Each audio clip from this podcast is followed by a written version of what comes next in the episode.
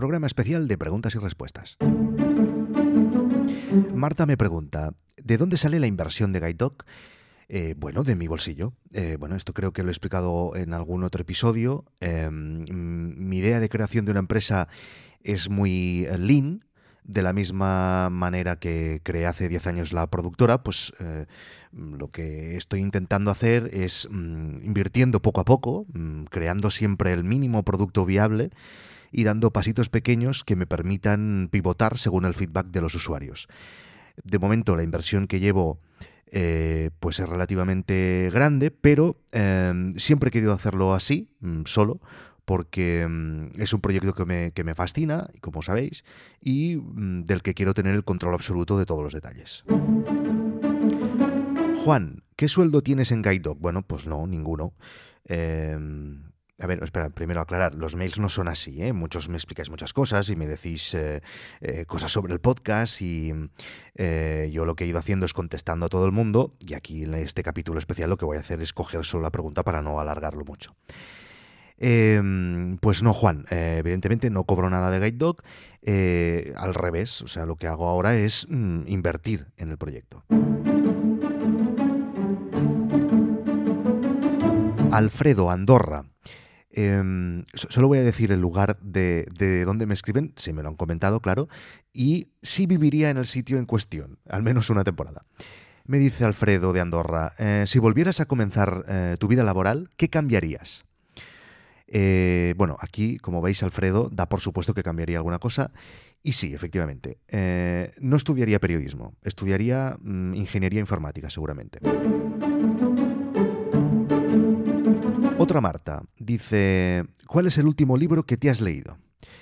Bueno, a ver, eh, por el contexto y por lo que me decía Marta en su email, entendí que se refería a ficción.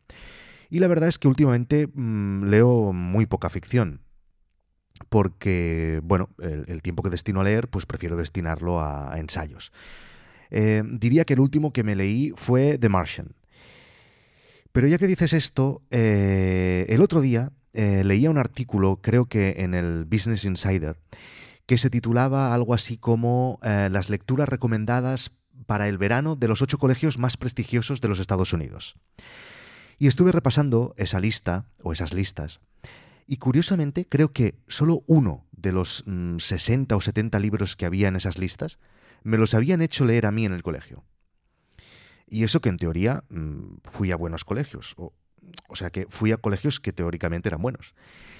Aunque eh, sí que es verdad que aunque no me los habían hecho leer en el colegio, más del 80 o casi 90% de esos libros yo ya me los había leído. Y es porque eh, mi padre tenía una gran biblioteca en casa, donde me pasaba horas de pequeño. Y eso me hizo pensar que en mi casa ahora no tengo ni un solo libro, porque un día decidí venderlos todos a una empresa de estas de libros de segunda mano, vinieron a casa y se los llevaron. Eh, que por cierto, mm, me gustaría saber en qué manos han ido cayendo, porque algunas sorpresas se debían de llevar seguro, porque muchos de esos libros, de esos libros míos, eran libros que había ido acumulando durante los años y que muchos estaban firmados por los autores, por, por ejemplo, Stephen King, o, atención, Alfredo Urdazi que eh, en una entrevista que le hicimos en la radio eh, me, filmó el libro, una dedicatoria que siempre me estoy yendo mucho por las ramas, ¿eh? una dedicatoria que recordaré siempre porque ponía gracias por haberme invitado a la radio, lugar del que nunca debería haber salido. Bueno, total, que lo que ya veréis que lo estoy explicando por una razón, y es que no tenemos ningún libro en casa y me hizo pensar que cómo conseguiré con esta situación despertar el gusto por la lectura a mi hija sin una habitación con estanterías gigantes hasta el techo llena de libros de colores y, formas distintas. Y, me preguntaba si conseguiré eso mismo, ese mismo efecto que, yo tuve cuando era pequeño con la biblioteca de mis padres, con, solo con los libros digitales que pueda haber en un iPad, que es mm, donde tendrá acceso mi hija en un futuro a la lectura. No sé, creo que ahí cometí un error.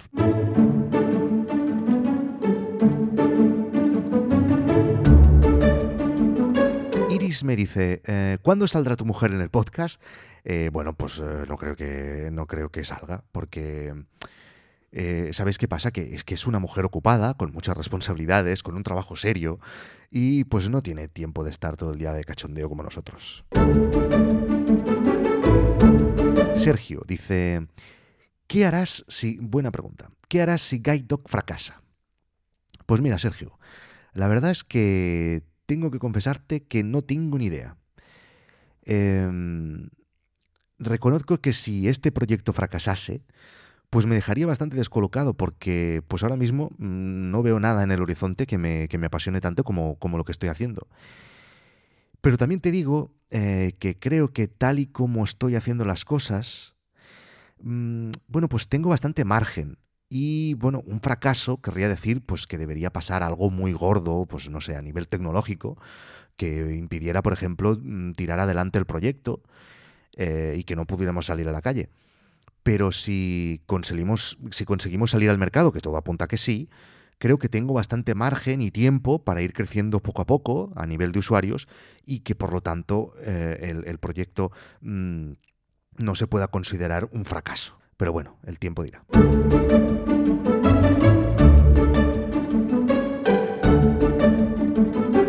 Marcos dice, ¿cuáles son tus hobbies? Pues mira, Marcos, eh, seguramente te diría mm, viajar, eh, la buena cerveza, además tengo un proyecto sobre esto que creo que algún día explicaré, lo estoy pensando. La tecnología, o sea, mm, tener aparatos, comprar aparatos, tocar los botones de los aparatos y aunque no os lo creáis, mirar documentales.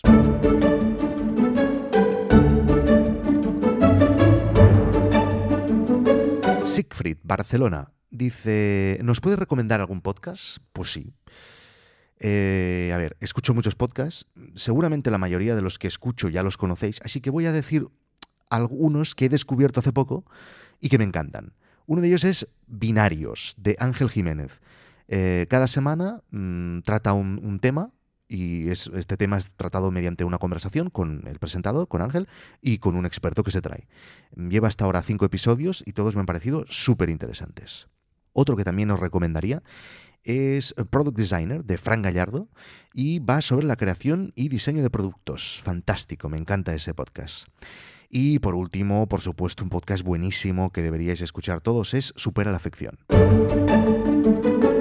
¿Cuál es tu documental preferido? Me pregunta Julián de México. A ver, eh, mi documental preferido. Ojo que voy a hablar en francés y esto puede explotar. Etre et avoir. Ser y tener. Em, es eh, durante un año un cineasta se cuela en un colegio rural francés, un colegio de campo, y eh, pues es eh, la maravilla más inmensa que he visto en mi vida y un ejemplo de cómo deberían, de cómo deberían ser todos los documentales a mi modo de ver. Y, mm, por supuesto, haré todos los posibles para que esté en Guide. Así que, si no lo habéis visto, esperaros a Guide.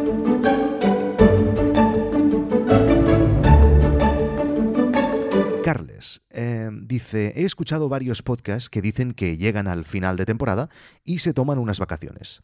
¿Tú también lo harás o seguirás todo el verano publicando? Pues mira, Carles, me alegra que me hagas esa pregunta.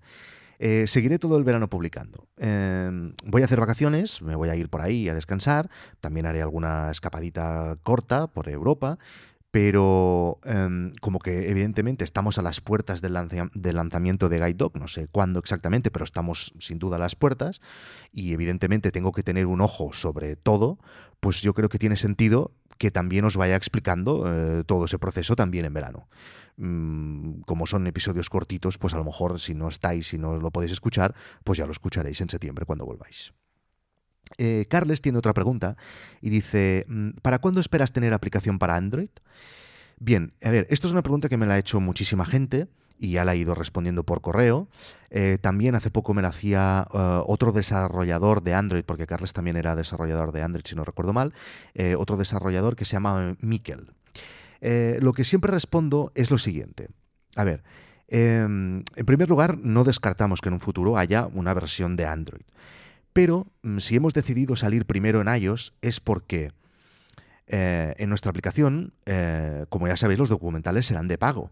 mm, se podrá ver un documental en concreto por una pequeña cantidad o hacer una suscripción mensual eh, por una tarifa plana mm, de documentales y podrás ver todos los que quieras. Todos sabemos, y lo hemos oído miles de veces, que cualquier cosa de pago es difícil conseguir que triunfe en Android. Esa es una razón bastante importante a nivel empresarial. Eh, uno de los mayores miedos de, los productores mm, que ceden los derechos a Guide Dog es también la piratería. Android, mm, mm, como sabéis, no nos ofrece la seguridad de iOS en ese aspecto. Esa es otra razón. Y por último, em, todos los estudios que hemos hecho sobre eh, aficionados a los documentales que tienen Android o iPhone no salen eh, completamente distanciados. Esto no, es lo, no lo he explicado en ningún episodio, tal vez algún día os lo explicaré. Eh, pero para que os hagáis una idea, mm, según Facebook, por ejemplo, si buscamos en Facebook, eh, de los aficionados a las películas documentales de Estados Unidos, Inglaterra, Alemania y España, y considerad que nuestros usuarios son casi todos de, de estos países que acabo de decir, 37.000 tienen Android y 2.600.000 iPhone. Y eh, estudios similares nos salen cuando hacemos las pruebas en Google, etc. Así que, de momento, vamos a probar cómo, cómo sale la cosa en iOS y luego ya veremos. Eh, David de Málaga dice, aún no he explicado por qué no es asunto vuestro, se llama no es asunto vuestro. Pues tienes razón, David. Guillem, desde Londres, dice, eh, ¿por qué no haces un día un episodio especial en vídeo? Bueno, pues eh, no, no, no, no te digo que no. Eso sí, mm, lo que quiera explicar en ese vídeo deberá estar justificado eh, de ser explicado en imagen, pero bueno. bueno, y además, Guillem, como, como sé que eres del sector audiovisual, pues me podías ayudar a hacerlo.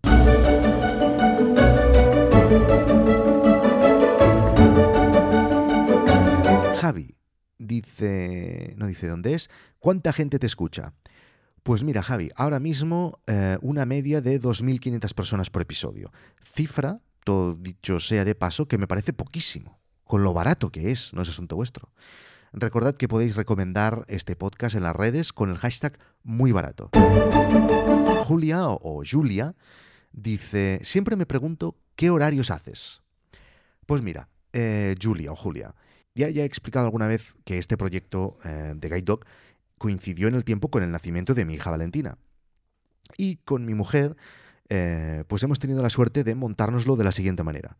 Yo paso las mañanas con mi hija, por lo tanto me despierto cuando ella se despierta y estoy toda la mañana con ella, con ella eh, ayudándole a descubrir el mundo. Al mediodía llega mi mujer, comemos juntos y yo ya me vengo para Guide Dog y ella se queda con Valentina. Y ahí comienza mi jornada laboral, y la largo hasta que me canso, que suele ser hacia las 8 o sobre las 8. Pero vaya, también es verdad que mm, todo el día tengo en la cabeza Guide Dog y así que no, la, máquina no para. Una pregunta ahora que me llegó por Snapchat, donde por cierto me podéis seguir eh, con mi usuario que he tirado la casa por la ventana y en Snapchat me llamo Víctor Correal. Así que alguien en Snapchat, que no, me acuerdo cómo, se llama, porque se borra y no puedes ver luego quién te ha escrito, eh, me, preguntaba cuánto costará Guide Dog. Eh, sobre eso, eh, quiero deciros que haré un episodio especial sobre precios y porque es el tipo de cosas que quiero pedir su opinión. Así que eso ya vendrá. Y por último, una pregunta que me hacen un montón. ¿De dónde sacas la música? Eh, pues es una biblioteca musical de pago. Eh, esta es, el tema de escoger las músicas para el podcast es una de las tareas que más me gusta del hecho de hacer este podcast. Eh, además es una tarea que puedo hacer mientras hago otras cosas, porque evidentemente pues suenan de fondo y voy escogiendo. Y así que me alegra que muchos me preguntéis por las músicas porque quiere decir que os gustan.